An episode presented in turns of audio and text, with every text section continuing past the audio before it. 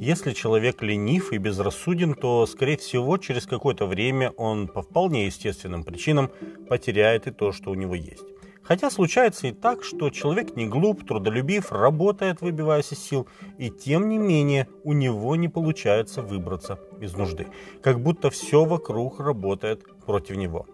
Но дело в том, что помимо естественных законов благополучия, о которых мы говорили вчера, есть еще и законы духовные. И мы посмотрим сегодня, как они действуют. Здравствуйте, меня зовут Александр Гломоздинов, и это «Пять минут для души». В молитве Анны, матери пророка Самуила, мы видим важную истину. Господь делает нищим и обогащает. 1 Царств 2.7. То есть духовные причины обнищания напрямую связаны с Богом, и Библия дает нам несколько примеров того, как Бог сам наводил нужду на свой народ.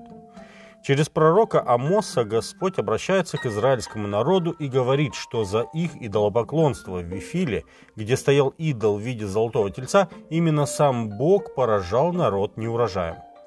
Зато и дал я вам голые зубы и недостаток хлеба, но вы не обратились ко мне, говорит Господь. И удерживал от вас дождь за три месяца до жатвы, поражал вас блеклостью хлеба, сады ваши пожирала гусеница, и при всем том вы не обратились ко мне, говорит Господь. Амос 4 глава с 6 по 9 текст. Целью этих бедствий было желание Бога пробудить народ и обратить его к себе. Еще одно проявление экономического вмешательства Господа в дела людские описано в пророчестве Агея. Когда народ, возвратившийся из вавилонского пленения для строительства храма, начал через какое-то время говорить «не время строить дом Господень». И каждый занялся обустройством своего собственного бытия. Так вот, Агей говорит, вы трудитесь для дырявого кошелька. Небо заключилось и не дает росы вам, и земля не дает своих произведений, и я призвал засуху, говорит Господь, на землю, на горы, на хлеб, на виноградный сок, на елей и на все, что производит земля, и на человека, и на скот, и на всякий ручной труд. Агея, 1 глава, с 6 по 11 текст. Услышав это, весь народ, покаявшись, приступил к той задаче, которая им была поручена – строительству храма. Никто не любит беднеть, но иногда Господу по-другому до нас не достучаться, как только сделав брешь в нашем кармане. И с другой стороны, чем дороже урок, тем надольше он запоминается. Такова уж наша природа. И напротив, псалмопевец говорит, «Бойтесь Господа, святые Его, ибо нет скудости у боящихся Его». Псалом 33, 10.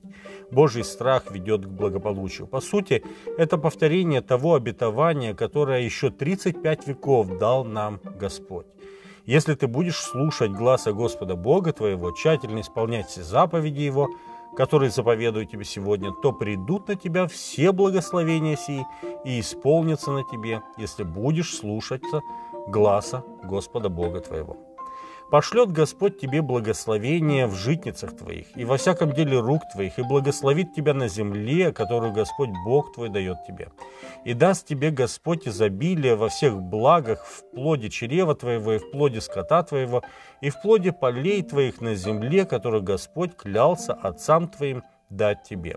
Откроет тебе Господь добрую сокровищницу свою, небо, чтобы оно давало дождь земле твоей во время свое, и чтобы благословлять все дела рук твоих. И будешь давать взаймы многим народам, а сам не будешь брать взаймы. Второзаконие 28, с 1 по 12 текст.